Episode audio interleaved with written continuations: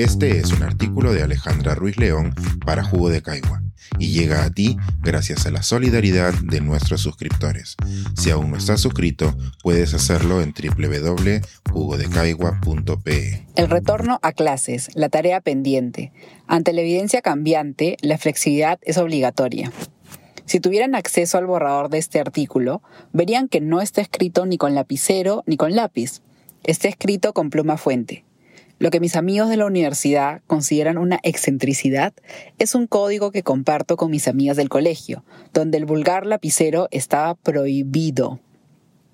También estaba vetado llevar la falda más de 5 centímetros por encima de la rodilla, no traer a diario la agenda firmada, usar maquillaje y un sinfín de normas que regían en todas por igual.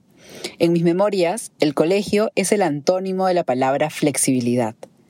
Son estas rigideces que caracterizan a los colegios las que dificultan una vuelta a clases en plena pandemia. El Perú es uno de los pocos países sin un retorno universal a las aulas. Este año, algunos colegios en zonas rurales y urbanas fuera de la capital iniciaron un retorno progresivo y con el avance en la vacunación, el actual gobierno espera el retorno de forma total para el 2022. El regreso a las escuelas es algo que sucederá a corto o largo plazo, de forma parcial o total, en zonas urbanas y rurales.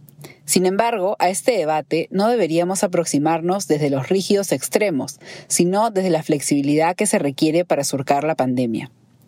Al ser esta una columna de ciencia, podríamos esperar un listado de publicaciones científicas a favor y en contra de volver a las clases en estos momentos. Sin embargo, la evidencia científica no debería limitarse a responder la pregunta de volver o no a clases. Por el contrario, debería considerarse que la vuelta a clases se dará cada día que los niños vuelvan al colegio. Como lo he mencionado anteriormente, muchas de nuestras preguntas nacionales no encuentran respuestas exactas en la evidencia internacional.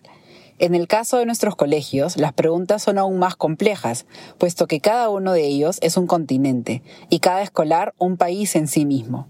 Pensar en un retorno presencial a clases exitoso requiere más que un plan nacional, implica una constante revisión a nivel de cada institución educativa y de cada familia.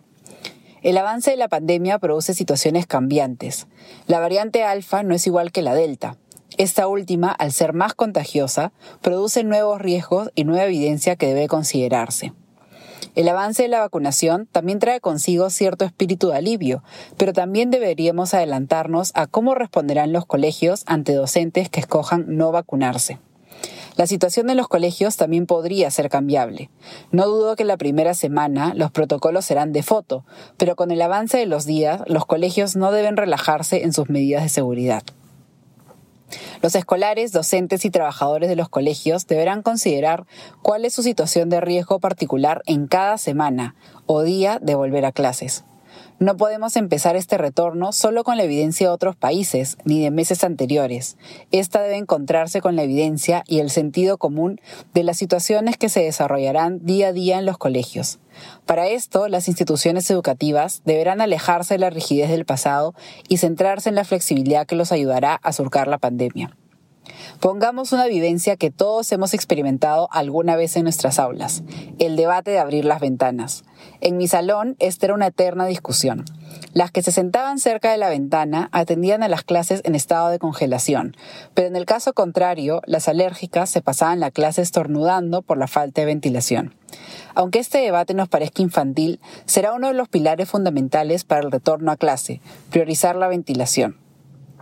Junto con abrir las ventanas, el uso de mascarillas, la vacunación, el lavado de manos constante y la rápida acción ante casos positivos deben ser acciones no negociables de la vuelta a clase. La población general debe comprender estos detalles de forma muy sencilla y aplicarlos constantemente. La revisión de artículos científicos y reportes realizados por organismos internacionales y nacionales y las opiniones de los expertos son necesarias para tener una vuelta a clases planificada. Pero como primera acción debemos tener una población activa que abogue por instaurar y respetar las acciones más sencillas y efectivas. Es virtualmente imposible que las autoridades revisen cada uno de los colegios para comprobar el cumplimiento de los protocolos mínimos. Serán en muchos casos los alumnos, profesores y padres de familia los que aboguen por estos no negociables. Falta jabón en el baño, se debe reponer. Alguien se olvidó la mascarilla, se deben tener adicionales. ¿Podemos modificar el horario de clases? Habla que hablarlo. Algún docente en riesgo prefiere no volver a clases, se deben dar las facilidades. Alguien comentó en el recreo que en su clase hay un paciente con COVID pero sigue viniendo al colegio, se debe tener un protocolo para estos casos. Toda esta flexibilidad requerirá de soluciones nuevas, no de las rígidas normas del pasado. De la misma forma, el debate actual sobre la vuelta a clases debe alejarse de los extremos para encontrarse en las soluciones. Si queremos un retorno exitoso, no debemos obviar las preguntas más incisivas, puesto que éstas nos prepararán para los peores escenarios. Del otro lado del debate, también se nos anima a cuestionarnos cómo hemos preferido la apertura de casi todo el resto de los ambientes, menos de los colegios, y qué lugar tienen los menores en nuestra sociedad. Antes de empezar las clases ya tenemos tareas pendientes, y la principal es tener una población que responda de forma activa y personal a los retos de la pandemia. Este es un artículo de Alejandra Ruiz León para Jugo de Caigua y llega a ti gracias a la solidaridad de nuestros suscriptores. Si aún no estás suscrito, puedes hacerlo en www.jugodecaigua.pe.